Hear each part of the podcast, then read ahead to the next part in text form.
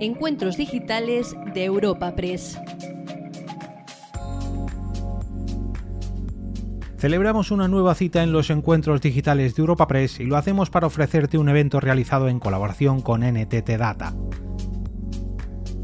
En esta ocasión acogemos un coloquio titulado Cómo ChatGPT y otras inteligencias artificiales generativas pueden ayudar a modernizar una organización y para el que contamos con la participación de David Pereira, Head of Data and Intelligence de NTT Data, Ignacia Aranda, Head of Cloud Application Modernization en NTT Data y María Vázquez, directora de soluciones en España de Microsoft. Para moderar y presentar este coloquio contamos con Beatriz Núñez, redactora jefa de la sección Portal TIC está dando en sus Europa primeros Press. pasos, esta tecnología ya ha supuesto toda una revolución por el potencial que tiene su aplicación en el día a día de las personas.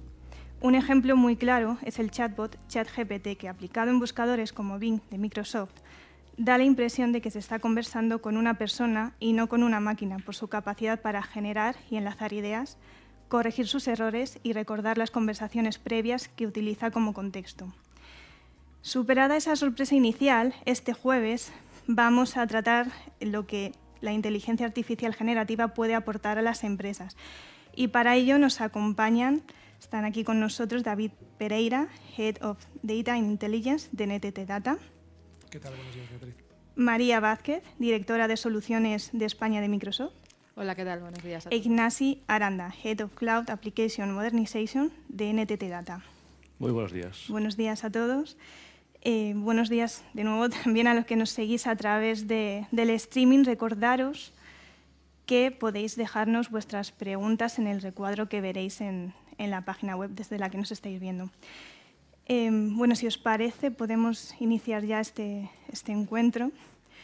Eh, con vuestra, por ejemplo, con vuestra experiencia en este tipo de tecnologías, en la inteligencia artificial generativa, y si queréis también podéis aprovechar esta primera intervención para presentaros y explicar un poco qué hacéis cada uno de vosotros. Por ejemplo, David. Perfecto, pues gracias Beatriz. Bueno, la, verdad es que la, experiencia con este tipo de inteligencias artificiales no, no es nueva, al menos en mi caso. Eh, como responsable de Data and Intelligence en, en la región de Europa y Latinoamérica para NTT Data, pues llevamos ya tiempo trabajando con este tipo de tecnologías, pero sí que es verdad que ChatGPT eh, pues ha supuesto un, un- una escala muy distinta a la que estábamos acostumbrados a ver en, en este tipo de tecnología. ¿no? En cuanto a la experiencia, pues yo la resumiría en, en dos grandes bloques. Por supuesto, la profesional, donde ya llevamos tiempo pues, viendo cómo podemos aplicar esta tecnología tanto internamente en nuestra organización como a los problemas de negocio de nuestros clientes. Eh, y por otro lado, también diría que a nivel profesional pues hay otra vertiente en, en mi rol que tiene que ver más con la componente ética. ¿no? Yo soy miembro del, del Observatorio de Ética eh, en Cataluña, de inteligencia artificial, y ahí pues también nos estamos preocupando por los riesgos que pueden conllevar este tipo de, este tipo de tecnologías y viendo pues, cómo esas soluciones que desarrollamos para nuestros clientes pues, pueden ser éticas y a la vez pues, cumplir con, toda la regulación pertinente. Y luego está la componente personal. Eh, yo, mucha, mucha gente dice que, que ChatGPT eh, es un game changer. Eh, y yo creo que tienen razón, pero seguramente no por el motivo que se suele aducir cuando hablamos de game changer. Yo creo que no es tan game changer desde el punto de vista tecnológico, y luego podemos entrar en el porqué, pero creo que sí que es un game changer desde el punto de vista de adopción, sin duda. ¿no? Eh, y yo creo que es la primera vez que a nivel personal eh, yo utilizo esta tecnología de una manera continuada y más allá de la prueba de concepto, pues para hacer la típica gracia de cómo se genera una imagen o cómo se genera un vídeo con inteligencia artificial.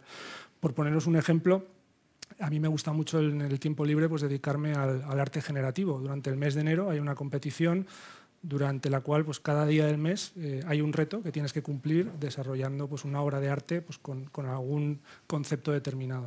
Pues este año para varias de esas obras de arte he utilizado ChatGPT para ayudarme en todo el proceso creativo y de desarrollo de software. Eh, yo creo que eso pues, da buena cuenta de cómo podemos incorporar este tipo de tecnologías a nuestro, a nuestro día a día. María. Eh, pues este, la verdad que todo lo que has dicho, David, eh, me resuena y estoy deseando ahora que abramos la conversación, ¿no? porque desde luego el tema de ética es fundamental. Eh, yo desde, desde mi visión, ¿no? Eh, yo soy directora de soluciones de, de todas las soluciones de la compañía, ¿no? desde, desde el cloud, data, artificial intelligence, CRM, RP, seguridad, soporte ¿no? a todas estas soluciones. Entonces, es una visión más holística. Entonces, eh, la verdad que nosotros creemos que estamos en un momento histórico. O sea, no, no hay creo que no estamos siendo conscientes de que igual estamos ante momentos como la revolución industrial, ¿no? como el invento del teléfono o como cuando Steve Jobs anunció que iba a reinventar los teléfonos con, con el iPhone. Eh, es un momento parecido donde es fundamental, eh, como mencionaba David, que nos acotemos y pongamos eh, guardarraíles para asegurarnos que hacemos el mejor uso de esa inteligencia artificial, pero también disfrutar de ese, de ese momento. Y nosotros, desde el punto de vista de soluciones, pues lo que estamos haciendo, y luego entraremos en más detalles sobre, sobre la alianza entre, entre OpenAI y Microsoft, eh, pero lo que estamos haciendo es vitaminando todas las soluciones eh, de manera que de manera natural los clientes que ya trabajaban con nosotros para mejorar su productividad, para eh, mejorar sus posiciones de seguridad, por ejemplo, pues de manera natural puedan aprovechar también todos los beneficios de la inteligencia artificial. Muy bien. Ignacio. Muy bien. Entonces, pues muchas gracias. Yo soy Ignacio Alanda, yo soy el responsable de modernización de aplicaciones en mi equipo nos encargamos de, básicamente, de transformar uh, todos los activos tecnológicos, aplicaciones, el dato, la infraestructura, para llevarlos a la nube. Um, y luego lo veremos un poco en detalle, um, porque es uno de los campos donde estamos viendo más aplicación de este tipo de tecnologías. ¿vale? Más allá de, esto, que veremos un poco más en detalle, ah, evidentemente desde el campo más personal, pues vengo jugando con ChatGPT, diré como la mayoría de los que estamos aquí. Ah, y, sobre todo, desde nuestro conocimiento más, más tecnológico, sigue haciéndole un poco más el reto intentándolo buscar las fisuras que, tiene la tecnología. ¿no? Entonces, esto es mucho más fácil ah, cuando las conoces. Seguramente el público general no conoce las, las limitaciones de la, de la, tecnología, pero también es, es algo que pues, bueno, a nivel personal pues, pues me interesa. Y siendo en lo personal, que, y luego pasaremos a la parte más profesional y cómo estamos aplicando esto, pues evidentemente, pues incluso en cosas más de día a día de, familia, pues, ah, pues cuando mis niñas me piden pues hacer un dibujo, yo que tengo nulas capacidades artísticas, pues, ah, pues estas tecnologías pues me ayudan mucho. Eso es hacer un poquito de trampa. Bueno, cada uno tiene las habilidades que tiene.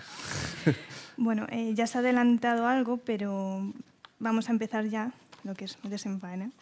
Eh, Ignasi, eh, ¿cómo se puede incorporar una herramienta de inteligencia artificial generativa a los procesos de una organización? A ver, yo diría que estamos en un cambio diferencial. Antes María y David lo, lo comentaban. A diferencia de las, ah, diría, las ah, tecnologías de inteligencia artificial que estábamos conociendo, eran ah, tecnologías muy de, que requerían de conocimiento especialista, de ingenieros del dato, de, de, científicos del dato, etcétera, etcétera. La, la IA generativa y las herramientas que están desarrollándose encima de estas tecnologías pues hacen ah, mucho más fácil el acceso a este tipo de tecnologías, incluso a gente que no conoce tecnología. Y yo diría que el gran cambio que está ah, llevando es que estamos intentando democratizar una tecnología para que lo pueda utilizar mucha gente en su día a día. ¿Cómo afecta esto en las organizaciones? como esto es algo que podemos aplicar y todo el mundo puede utilizar Ah, evidentemente conociendo los riesgos que tiene, que luego lo comentaremos, ah, lo veremos que esto, ah, estas tecnologías estarán integradas en nuestro día a día, en nuestras herramientas ofimáticas, en nuestras herramientas de comunicaciones, y lo veremos como algo normal. Aquí Microsoft seguramente nos puede explicar mucho más María, pero yo creo que es un, poco el gran cambio que estamos viendo. ¿no? Esto está al abasto de todo el mundo. Y fíjate que te diría que estás hablando en futuro y es mucho más presente de lo que, de lo que estamos ¿no? siendo conscientes todos. Es presente. Efectivamente. El, uh, el, futuro está aquí, diría. David, eh, ¿qué demandan o qué esperan obtener los clientes cuando se acercan a las soluciones basadas en IA generativa? ¿Cómo entienden ellos lo que, o qué creen ellos que pueden obtener, pero qué es realmente lo que se les ofrece?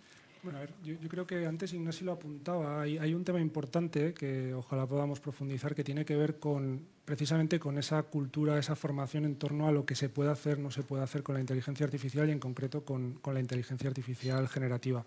Que precisamente creo que muchos clientes la primera cosa que demandan es que les acompañemos en este proceso de transformación desde un punto más, eh, si queréis, cultural, organizativo, de definición de roles, porque eh, y esto lo estábamos comentando antes de arrancar, ¿no? esto no va de hacer una prueba de concepto, va de hacer algo que realmente tenga un impacto en la organización, que esté bien enlazado con los problemas de negocio, con la propia organización. Y yo creo que eso es lo primero que nos demandan, es ir más allá de la tecnología y entender cómo ellos pueden incorporar esto a sus procesos, a sus productos. Y luego ya en cuanto a áreas de negocio concretas o áreas de una compañía donde ellos buscan impacto, pues yo la resumiría en tres. Lo primero es cómo se puede incorporar esta tecnología o estas tecnologías al diseño de productos y servicios, es decir, cómo pueden sacar al mercado productos y servicios más inteligentes, más adaptados a su consumidor. Yo creo que esta sería la primera. La segunda tendría que ver con cómo pueden mejorar la relación, relación con sus clientes, relación con sus empleados, pues a través de este tipo de, de inteligencia artificial que va muy enfocado a cómo podemos mejorar la comunicación, sobre todo las que están muy orientadas al, lenguaje natural. Y por último, y esto tiene mucho que ver con lo que explicaba antes Ignasi, con la pregunta previa que hacías, pues lo que buscan es eficiencia en procesos. Y ahí yo creo que el principal cambio viene eh, porque ya no estamos hablando de modelos que tiene que desarrollar un científico de datos, incorporar a otras tecnologías, sino que pues, productos como los que tiene ya Microsoft incorporan esa inteligencia artificial en el propio proceso. Mm. Y eso es fundamental. O sea, yo hablaría de eficiencia, hablaría de mejora de la comunicación y hablaría de mejores productos y servicios. Esas serían las tres cosas que fundamentalmente están buscando ahora mismo los clientes. Pues sigo contigo. ¿Qué limitaciones tiene hoy esta tecnología? A ver, yo diría que la, la primera, y esto tenemos que tenerlo claro, porque es cierto que sorprende mucho la tecnología. Tú misma lo decías al, arranque, ¿no? decías, oye, da la sensación de que estás hablando con, un humano cuando interactúas con ChatGPT. Pero tenemos que tener muy claro que son herramientas que no razonan, que no tienen ningún tipo de espíritu crítico y que no saben lo que están diciendo o el tipo de imagen o contenido que están generando. Son herramientas estadísticas, herramientas estadísticas muy, muy potentes, pero aquí el principal riesgo que corremos tiene que ver con lo que se conoce como alucinaciones. Cuando hablamos de alucinaciones, nos estamos refiriendo a que estas herramientas son capaces de generar contenido que parece muy plausible, pero que es completamente falso inventado. O sea, no tiene ninguna base científica, ninguna base documental por detrás. ¿Por qué? Pues porque estas herramientas tienen una gran potencia de cálculo y lo que hacen es predecir dentro de una secuencia pues, cuál es la palabra o cuál es la imagen pues, que encaja más con un contexto previo que le damos como, como entrada en el 90 y muchos por ciento de las ocasiones pues nos va a dar una respuesta correcta, muy bien, que parece muy bien razonada, aunque, insisto, no tiene ningún tipo de razonamiento como puede ser el nuestro por detrás. Pero con lo que tenemos que tener mucho cuidado es con no dotar de supervisión a estas herramientas. Tenemos que tener en cuenta que estas herramientas no tienen capacidad de decisión, no tienen capacidad de razonamiento y por tanto se pueden equivocar. Y sobre todo en, el segundo de los casos que os comentaba, cuando un cliente busca soluciones que tienen que ver con la comunicación entre, entre personas, ahí sobre todo tenemos que tener mucho cuidado en, dotar de supervisión a estas, a estas herramientas. Yo creo que esa es su principal limitación a día de hoy. Pues de, hecho, fíjate, porque antes le decías de broma a Ignasi que, ¿no? que hacía trampa y, y, yo he pensado, bueno, buscamos, tiene un buen copiloto. ¿no? Entonces, eh, el concepto que, ¿no? que, que va unido a lo que decía David es eh, el mando lo llevamos nosotros, pero son soluciones que nos ayudan, nos hacen de copilotos en los distintos ámbitos en el que estemos, ¿no? al que estemos jugando en ese momento. Y, ese punto es fundamental, ¿no? entenderlo como un copiloto, con la responsabilidad y la accountability que requiere, ¿no? la responsabilidad de que eres tú el que toma las decisiones. Bueno, esto se, se trataba de las limitaciones, pero ahora, María, si nos puedes explicar los riesgos que tiene esta tecnología, porque eh, ya nos ha apuntado David a alguno, pero la generación de contenidos falsos, tóxicos, llenos de prejuicios, la falta de transparencia son, unos de, son los riesgos más destacados. Pero ¿cómo se, se puede mitigar o resolver este problema? Sí, y mira, y el primero, el mal uso. ¿no? Eh, por eso... Eh, el concepto ¿no? es eh, eh, muy, muy acuñado es la, ¿no? la inteligencia artificial responsable, ¿no? eh, del que por supuesto en, Microsoft somos abanderado ¿no? de ello, también por escala. ¿no? Yo creo que tenemos esa responsabilidad de por escala y, donde, ¿no? y por el, ámbito en el que actuamos, ponerlo como una premisa. entonces, los riesgos, lo principal sería ese, ese, ese mal uso. Para eso lo que tenemos son, lo que os decía, política, guardarraíles, framework. ¿no? tenemos un comité de ética que se asegura de, que, cuando estamos pensando en la construcción de una solución eh, qué, impactos puede tener en la sociedad o ese mal uso, esos riesgos. ¿no? Tratamos de pensar eso en el diseño de la solución. Eh, luego hay procesos que se aseguran de que miremos los casos de uso sensibles, ¿no? para que cuando haya un caso de uso eh, seamos capaces incluso de, y lo voy a simplificar mucho el proceso porque es mucho más complejo, pero dentro de mantener la libertad de uso de, los usuarios, ser capaces de entender para qué es ese caso de uso, sobre todo para determinadas soluciones muy, ¿no? muy sensibles como puede ser pues, eh, eh, la generación de voz sintética, el, reconocimiento de, de, cara y puedes usar una imagen para generar una otra una cara y que haya fraude. Entonces, ese tipo de poderes eh, hacen que tengamos una responsabilidad, unos principios de diseño, que son los que llevamos a todas, las, a todas las construcciones, eh, que están por encima, por encima del, fin. y yo creo que eso lo estamos haciendo nosotros y la parte relevante es que lo estamos haciendo, creo que el ecosistema que, trabajamos con estas soluciones lo estamos haciendo también. Y eso es importante porque la responsabilidad social está. Totalmente.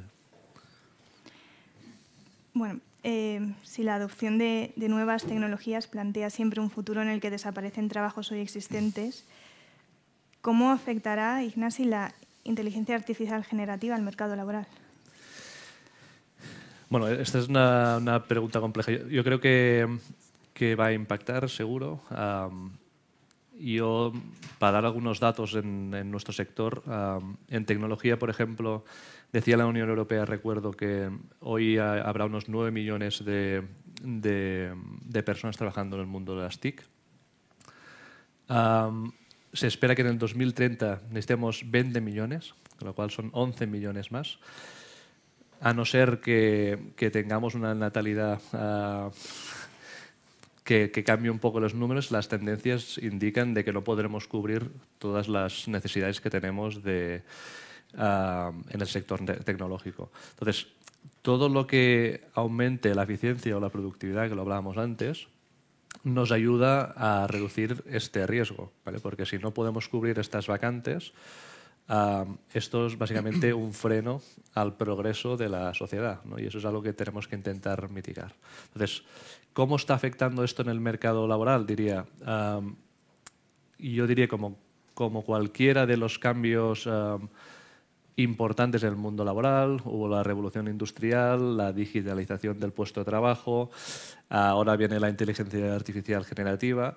Lo que intenta es quitar trabajos de menos valor a las personas y permitir que las personas se dediquen a cosas que pueden aportar muchísimo más valor. Entonces, desde este punto de vista, esto nos debería permitir, por un lado, bueno, pues ser mucho más eficientes, mucho más productivos.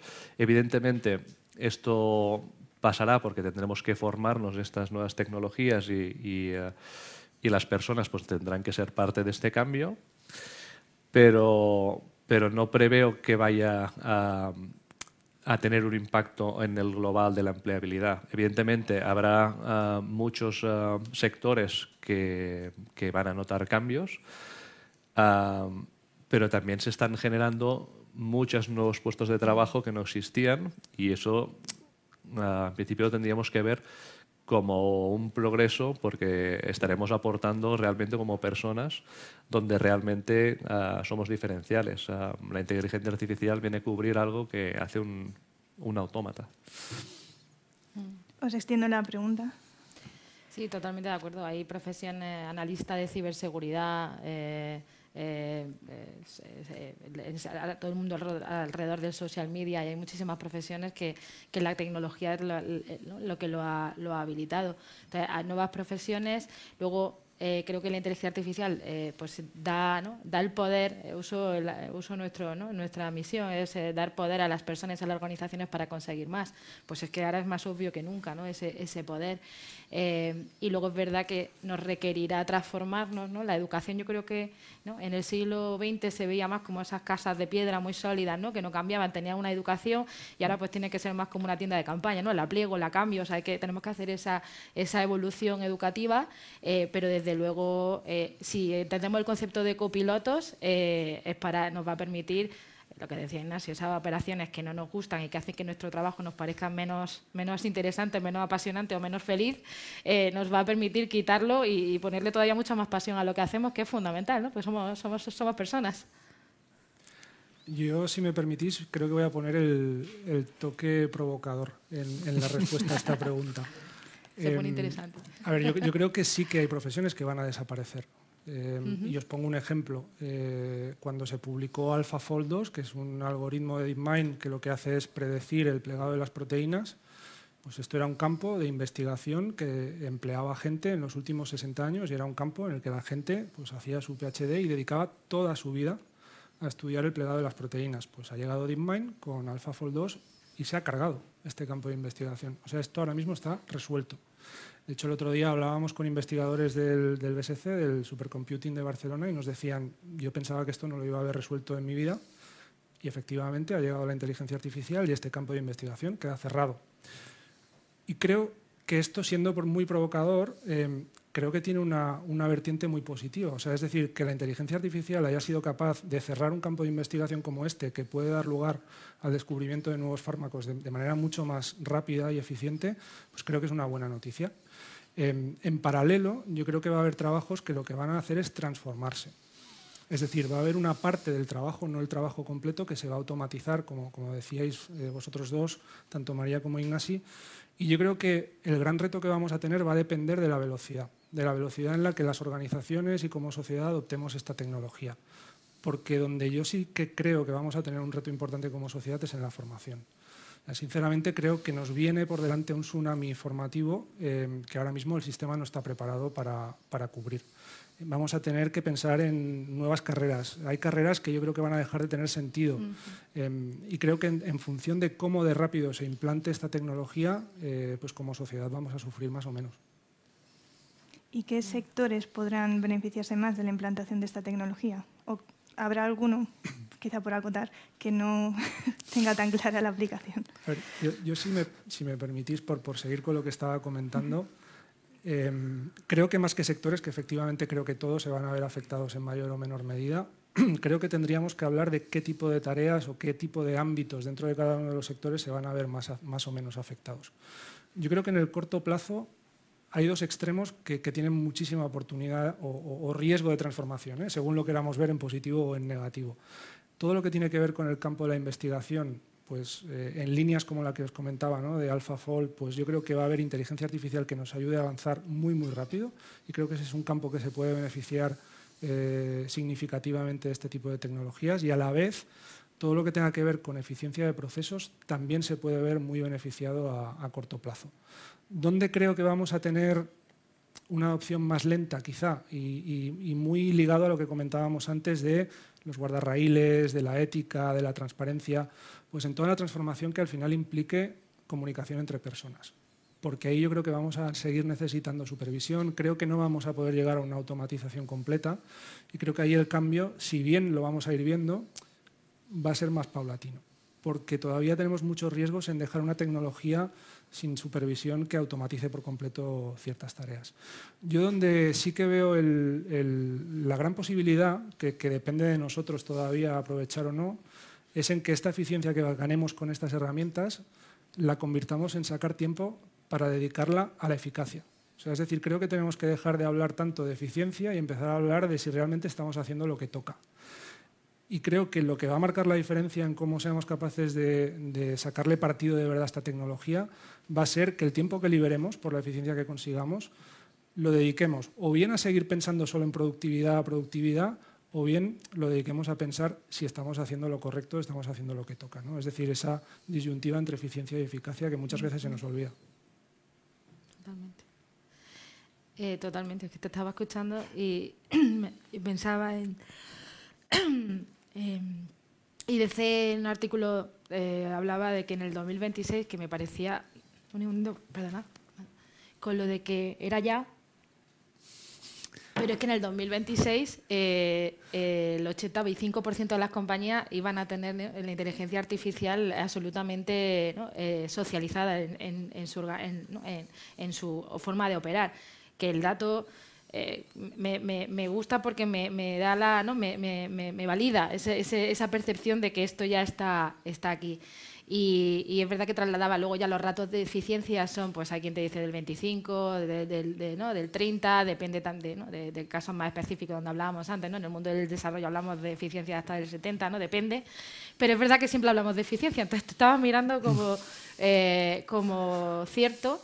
Eh, yo por eso lo uno con lo que hablaba antes, de también de buscar ese espacio para ponerle, ¿no? Eh, desarrollar la curiosidad, ¿no? la investigación, o sea, esa, esa eh, otra área de tu de tu trabajo que, te, que seguramente sean más, más, eh, más, gratificantes y que te hacen que además tenga más sentido tú, ¿no? de lo que tú aportas a la compañía. ¿no? Dicen que la, la, ¿no? la, inteligencia emocional no la va a sustituir ninguna inteligencia artificial, con lo cual eh, tener más tiempo para eso, ¿no? para las relaciones sociales, para la, la colaboración, absolutamente ¿no? Eh, está clarísimo. Y entonces, pensando en mi mentalidad solución, pues pensaba, oye, por el mundo productividad, pues nosotros lo vemos en todas las industrias, pero por áreas. Pues en el mundo productividad, clarísimamente, ¿no? En la forma en la que operamos, con cómo nos relacionamos eh, con otras personas dentro del ámbito del trabajo. Eh, no quiero hablar de soluciones, ¿no? Que si Teams, Excel, PowerPoint, pero todo eso, eh, cuando le añadamos la facilidad del lenguaje natural y de relacionarnos con esas soluciones,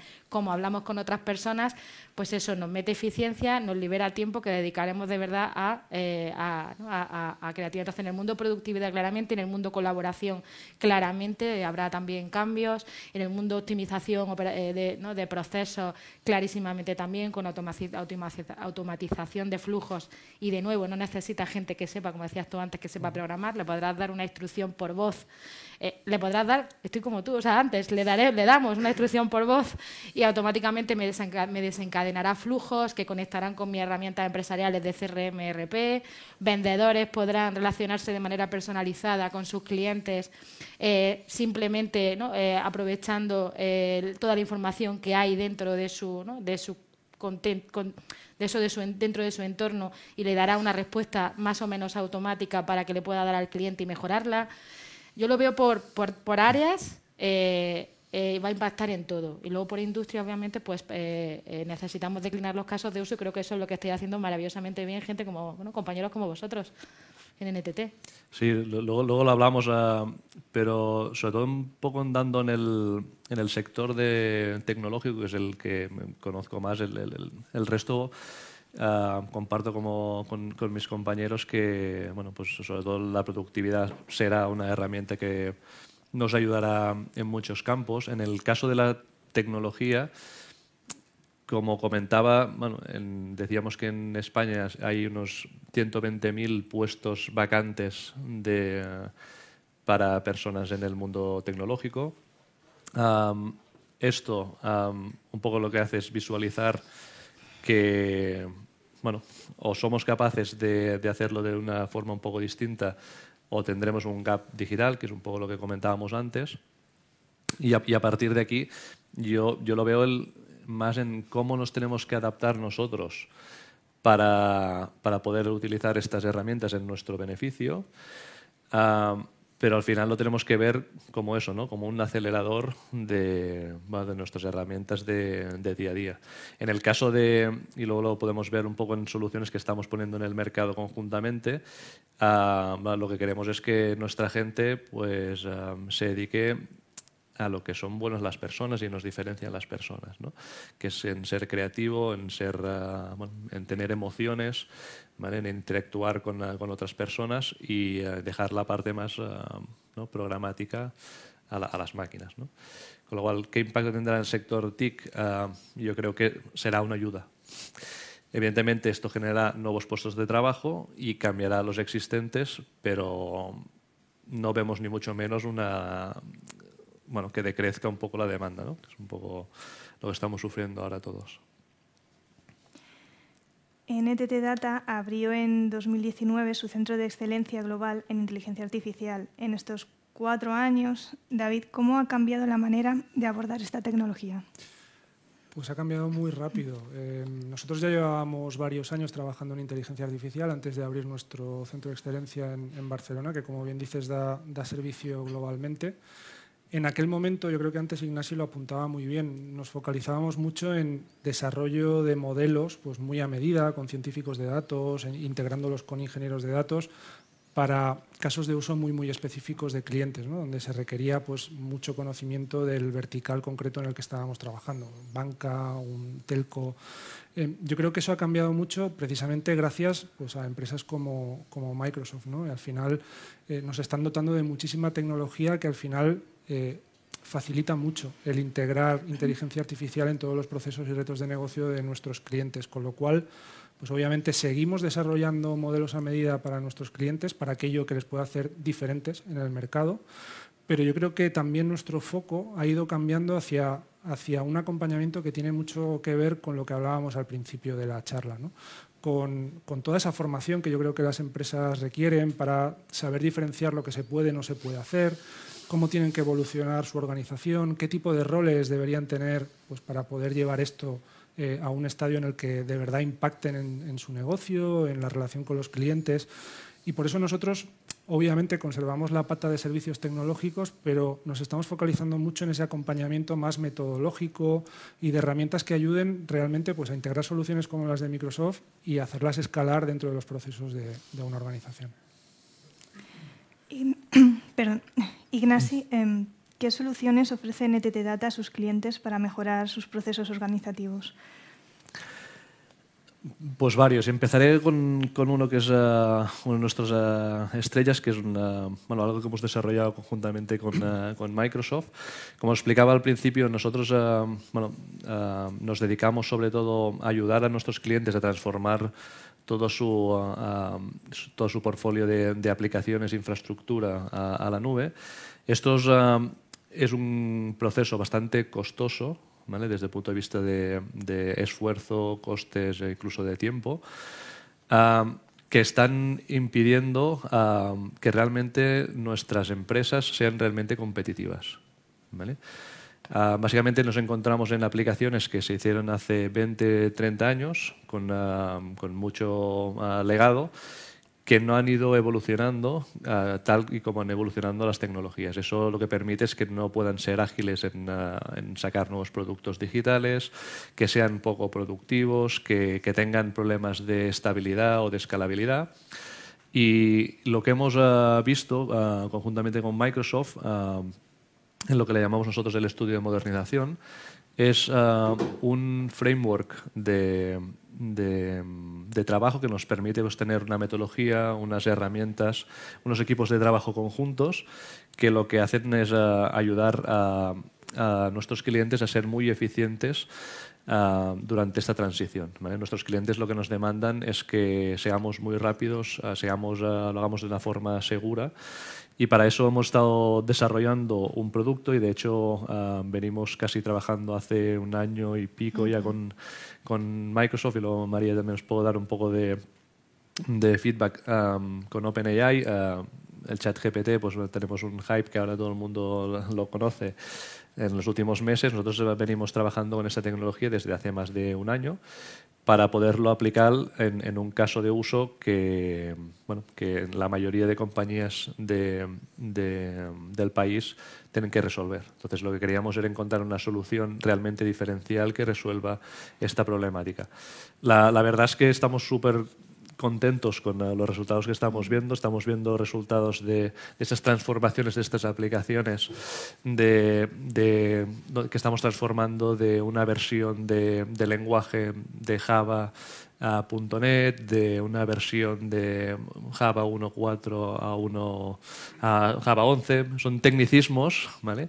pero sí que es importante el, el explicar que estas tecnologías nos permiten a recodificar estas aplicaciones asistidamente, me gusta mucho lo del, lo del copiloto, Ah, y nos permite encontrar eficiencias de entre el 30 y el 50% de, de los desarrollos que serían manualmente por personas.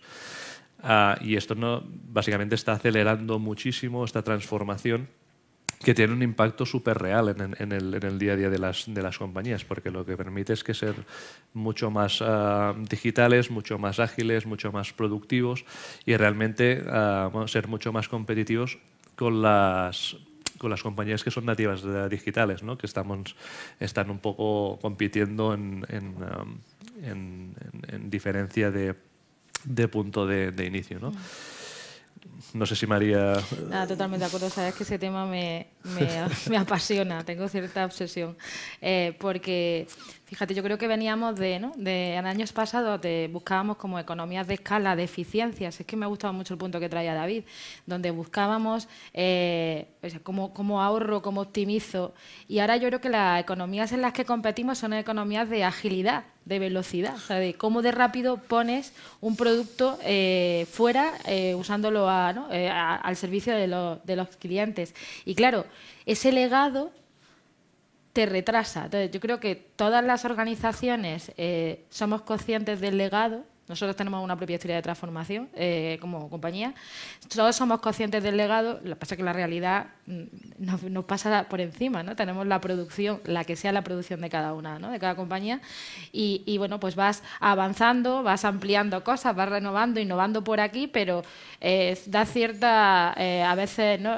no sé si coloquialmente decir pereza, ¿no? pero se te va acumulando un trabajo en el legado que, nosotros pensamos que, es, que, es, el momento, que ya esa, esa, deuda, ¿no? esa deuda va a hacer que no te pongas a competir en esa economía de velocidad, con lo cual poder tener eh, eh, compañeros ¿no? que ayuden a, las organizaciones a adoptar las tecnologías, en este caso las nuestras, pero adoptarlas es muy importante. Hablabas de los modelos operativos, es que es mucho más importante adaptar la organización, adoptar el modelo organizativo, que, esos roles que hacían, que van a hacer ahora. Yo creo que todas las organizaciones son, son conscientes, ¿no? cuando hemos hecho proyectos de consultoría, yo creo que todos, todos lo sabemos, pero tenemos tantas cosas que hacer que se nos acumula y esa eficiencia que ganamos nos permite poner foco en lo bueno. ¿no? Sí, yo diría, y lo diferencial, porque sí que ahora un poco, como es, es una cosa que suena mucho, pues muchos están jugando, pero yo creo que lo que diferencial que, que, hemos visto es que ya lo tenemos trabajando en, en uh, proyectos productivos reales, uh, gracias a que venimos trabajando con el equipo de producto desde uh -huh. hace un año. ¿no? Y, y, esto pues, nos ha permitido aprender muchísimo de la, de la tecnología y, a ver, con, con, un partner como Microsoft, pues, pues también es, es, mucho más fácil, evidentemente. Pues sigo contigo, María. Eh, Microsoft mantiene una colaboración desde hace años con OpenAI, la responsable de ChatGPT. De hecho, el ordenador de inteligencia artificial de Azure ha entrenado el modelo de lenguaje que se encuentra en la base de, este famoso chatbot. ¿Cómo ha evolucionado la colaboración entre las dos compañías en los últimos años. Hmm, sí, en esto además eh, hay quien piensa que somos la misma compañía, que no, o sea, que depende de la audiencia. Eh, yo creo que hay como dos ejes en esa, en esa relación. La relación viene del 2019, donde Microsoft, conjunto con OpenAI, que es la compañía eh, creadora de ChatGPT, y con otros fundadores, deciden unir fuerzas en la innovación y el desarrollo de la inteligencia artificial eh, campo en el que ya también nosotros estábamos trabajando y teníamos ¿no? y, y, tenemos nuestro, nuestro camino recurrido. Entonces, nosotros también creemos mucho en los ecosistemas, ¿no? esto también lo hemos hablado mucho con NTT, o sea, ya, ya no somos organizaciones, somos ecosistemas. Entonces, en ese ecosistema de, de, de, de en torno a la inteligencia artificial empezamos a colaborar. Eh, es verdad eh, eh, que si lo pensáis, desde 2019 han pasado más de tres años hasta que todos hemos jugado con ChatGPT en nuestra casa, es decir, que crear un producto tan potente lleva tiempo. Con lo cual, en, en esa economía de velocidad y no de escala es muy importante eh, cómo, te va, cómo pones esa potencia luego en el mercado rápido. ¿no? Entonces, la colaboración la veo en dos ejes. Una es en la innovación y el desarrollo de esa solución ChatGPT eh, corre sobre Azure eh, de manera exclusiva y nosotros hemos creado el supercomputador en el que se en el que se entrenan los, los tres modelos, eh GPT, DALI y, y, Codex. No voy a entrar en tecnicismos tampoco.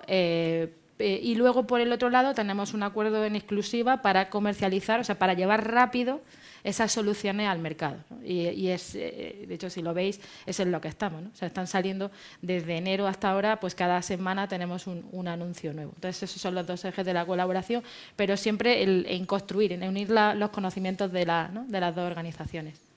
Sí, precisamente eh, herramientas como Azure OpenAI Service o Copilot pues ya incorporan esta inteligencia artificial generativa. También lo hemos visto pues más de cara a los consumidores generales, en Bing, en Edge.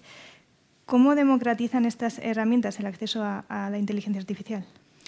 Pues, pues eh, lo decíamos al principio de la conversación, si es que ya son soluciones que estaban en el mercado, o sea, no es, o sea, es el nuevo Bing, pero es Bing, o sea, que pasa que es una evolución del motor de búsqueda, una, eh, una evolución del navegador, una evolución de la relación con el, con el chat, pero es el nuevo Bing. ¿no? Bing ya estaba en el mercado, entonces el camino de adopción es más pequeño. Eh, GitHub, pues GitHub ya, ya estaba en el mercado, ayudando a, desarrolladores a, ser más eficientes, pues eh, con el concepto de copiloto y con, eh, la con esa vitamina OpenAI, pues lo que está ayudando a eso y a recomendar correcciones, y no me meto en los tecnicismos de los modelos porque he visto que la audiencia es muy múltiple, ¿no? pero en cómo aconsejar a un desarrollador para cambiar o, evolucionar algunas líneas de código para que sean más seguras, pero ya estaba la solución. GitHub es una solución que, en el mundo del desarrollo es un estándar. Eh, y ya el último anuncio de Microsoft 365, o sea, todos son, o, mucha, ¿no? mucha parte de, de, la, de, la, población es usuaria de, de, Microsoft 365, ya sabemos, ya estamos, es un entorno que es amigable para nosotros, pero ahora tiene esas nuevas capacidades donde bueno, pues puedes llegar tarde a una reunión y, preguntarle ¿no? a, ChatGPT, oye, ¿qué ha dicho tal persona? o cuáles son los principales temas que han salido en estos 10 minutos que me, he perdido. Casos de uso en torno a la productividad hay muchísimos, ¿no? pero esa democratización viene de que eran soluciones que ya estaban y le hemos dado un impulso más. Pues después de, escuchar qué es la inteligencia artificial generativa, sus límites y riesgos, los casos en los que ya ayuda a modernizar las organizaciones, para terminar, eh, os pregunto, mirando al futuro, aunque ya es verdad que el futuro está aquí. ¿Cuál creéis que es el siguiente paso en, la inteligencia artificial generativa? Bueno, yo diría que es el momento de, poner en práctica algo en lo que precisamente este tipo de inteligencias artificiales no son especialmente brillantes, que es el espíritu crítico. creo que es el momento, eh, primero, de preguntar, de informarse, de formarse, de entender lo que se puede hacer con este tipo de tecnología, lo que no se puede hacer Em, pero desde luego es el momento de ponerle espíritu crítico y actuar. O sea, lo que está claro es que esta tecnología viene a cambiar muchas cosas, cómo trabajamos en, las organizaciones, cómo funciona la sociedad. Y creo que tenemos que tener un papel proactivo en, tratar de entender y anticiparnos a, lo que nos viene. Y ahí yo creo que ese espíritu crítico va a ser importante. Va a ser importante en las organizaciones, en compañías, empresas y también desde el punto de vista, yo diría, eh, del sector público y del regulador creo que en Europa somos pioneros en, regular todo este tipo de tecnología, em, pero seguramente con la velocidad que lleva la inteligencia artificial y en concreto la IA generativa, el, paradigma tiene que ser distinto. Y, prueba de ello es que la legislación que se debería poner en marcha pues, en algún momento de finales de este año o el que viene, ya nos estamos dando cuenta de que no está preparada para dar respuesta a la inteligencia artificial generativa. No hay una categoría dentro de la futura ley que cubra eh, todos los escenarios que, a los que puede dar lugar una IA generativa. Con lo cual, lo que vengo a decir con esto es que em, creo que no es momento de hacer em, un análisis súper sesudo, el típico assist to be de toda la vida, ¿no? de vamos a tirarnos un año pensando lo que hay que hacer. Es el momento de, de empezar a hacer de, caminar, de ir viendo, probando eh, para qué sirve, para qué no sirve, hacer decisiones informadas, eh, pero desde luego es el momento de actuar porque esto no, no, no, nos va a esperar y esto va muy rápido. 100%. Nosotros, eh, yo creo que siempre, como compañía, si, si, si buscáis, ¿no? Si, hay, siempre reclamamos el que eh, se, se, ponga claro ¿no? eh, que, cómo va a ser la regulación, que, es súper importante. O sea, nosotros además una de las cosas que, insistimos mucho es en esa ¿no? inteligencia artificial responsable. ¿no? Entonces, a todas las soluciones, los pilares de privacidad, seguridad, eh, ética y responsable son principios líneas rojas ¿no? por las que no, vamos a, no, no, queremos pasar, pero necesitamos que se, que se, que se extienda, ¿no? que se democratice. De hecho, hablábamos antes de, de empezar la conversación, de, desde que empezó ¿no? el, el OpenAI hasta hoy, esta conversación, ha habido como varios estadios. ¿no? Había un estadio uno que era de quiero saber qué es, ¿no? ¿Qué, esto de la inteligencia artificial, qué estáis haciendo, contadme, ¿no? Una parte de contar en un lenguaje muy plano a, a, todo, ¿no? A todo el público. Entonces se lo podías contar a la gente de tecnología o se lo podías contar a un, a un consejo de administración, ¿no? Entender qué, qué hay. Luego hay como un nivel 2 de probar funcionalidades, oye, vamos a probar este, ¿no? este caminito, este proceso, cómo mejora, ¿no? cosas pequeñas que generan un impacto relativo en la organización y no tenías que tocar mucho alrededor, pero ahora ya en el, en el presente estamos en los proyectos de más impacto, donde vas a tocar modelos operativos, organización, formas de trabajar, entonces necesitamos que la regulación nos acompañe, porque en cuanto sean proyectos, que ya no es una cosita pequeñita, sino que en esa fase en la que estamos ya, de hacer, de impactar de verdad la organización, tiene que estar clarísimo ¿no? la, la regulación. Entonces, para mí el punto es ya estamos en lograr los proyectos que van a generar impacto medible tanto en euros como en los distintos KPI ¿no? que se sigan en una organización.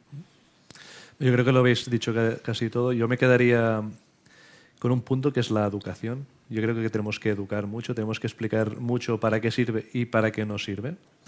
Creo que es parte de la responsabilidad de las uh, personas que conocemos un poco estas tecnologías uh, liderar todo esto, porque un mal uso pues, puede llevar a, a problemas graves.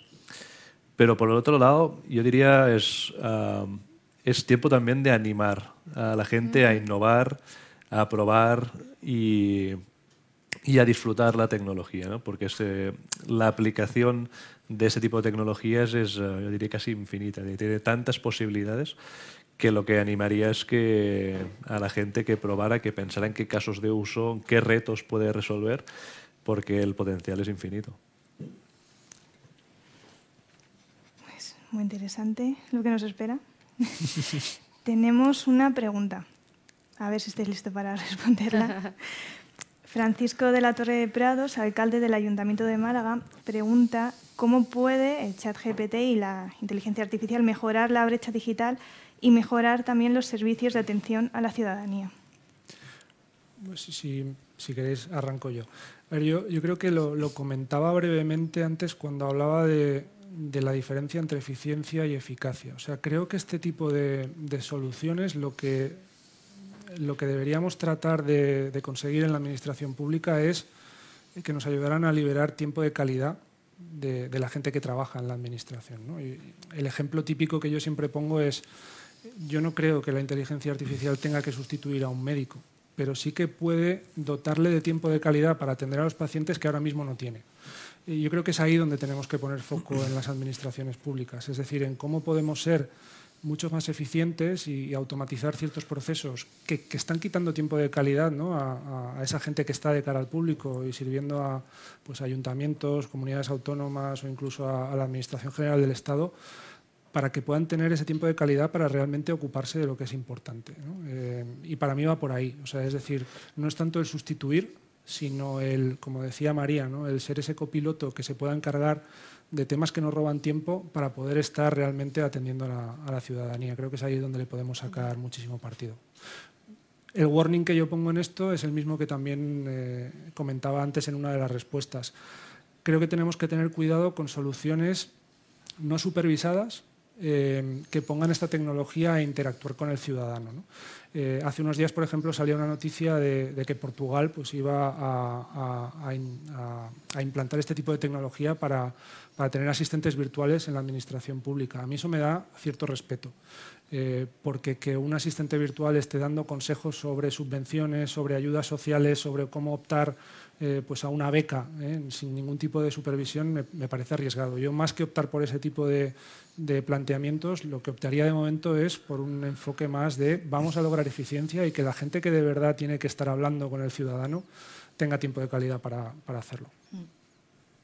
Mira, y el ejemplo que ponía, que estaba pensando en el mismo porque es muy, muy sencillo, pero por, por aterrizarlo un poco más, ¿no? en una estación clínica, ¿no? la estación de trabajo, eh, pues típica situación es cuando tú llegas y, en, en, pos de, la eficiencia tienes al clínico que está tomando notas sobre ti sin ningún tipo de interacción humana, no, está, no te está mirando, está, ¿no? tú estás en un momento complejo y tienes a alguien que está haciendo su trabajo de manera eficiente. Entonces, cuando la inteligencia artificial es capaz de capturar la información, es capaz de que pueda estar hablando contigo, mirándote, en lugar de, ¿no? siendo humano, en lugar de en esa tarea tediosa, además de manera automática, sin errores, eh, donde, por ejemplo, eh, otra situación, eh, contrastar evidencia clínica. Cuando estás informando, cuando estás tomando un médico, ¿no? un clínico está tomando una decisión, accede a bases de datos, varias. Entonces, ese tiempo se lo puede, a través de, de, ¿no? de, de, ChatGPT, en el caso de uso absolutamente declinado a, esa solución, te le permitirá al clínico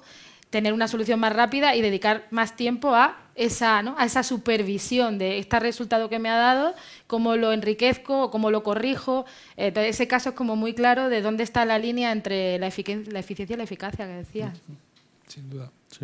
Yo, yo, para añadir un caso de uso que yo creo que es muy habitual en el sector público, pero en el sector privado también se, nos lo encontramos muchísimo, es todo lo que es alrededor del procesado de documentación. Ah, como sabéis, eh, tenemos muchísima documentación, ah, mucha de ella aún pendiente de digitalizar.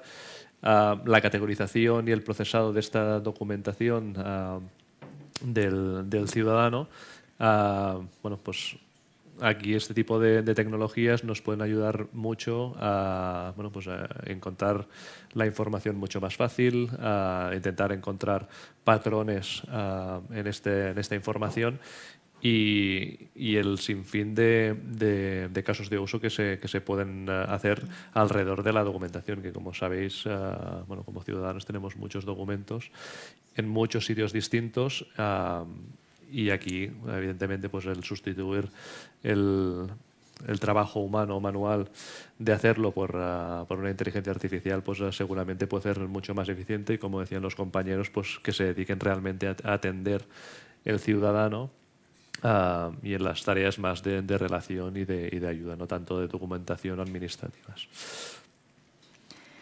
Pues, pues mm, no tenemos más preguntas de, del público que nos ha seguido en, en streaming. No sé si queréis añadir alguna última cosa, algo que no os he preguntado, no ha, dado, no ha surgido durante este encuentro, pero que queráis comentar, que queráis apuntar se ha hablado mucho de forma muy intensa. Sí, yo resumiría la conversación con eh, estas soluciones de inteligencia artificial nos van a ayudar a hacer eh, más con menos eh, y, están y, son presentes en un futuro.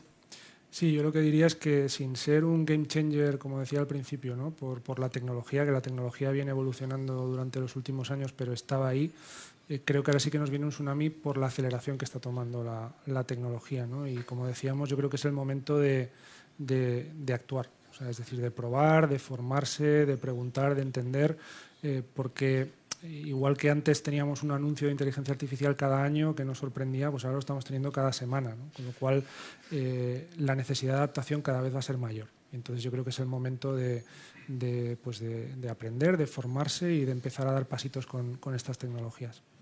Sí, totalmente.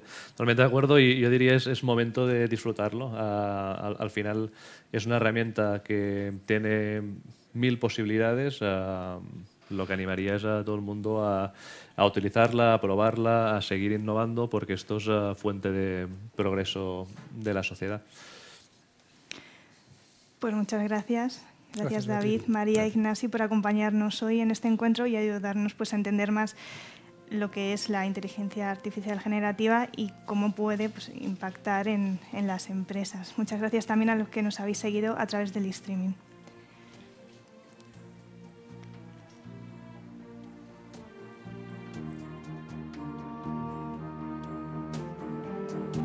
Despedimos esta entrega de los encuentros digitales de Europa Press invitando a todos nuestros oyentes a descubrir el resto de episodios de este programa, así como los distintos podcasts de nuestra red a través de europapress.es barra podcast. Recuerda que puedes encontrar todos ellos en las principales plataformas de podcasting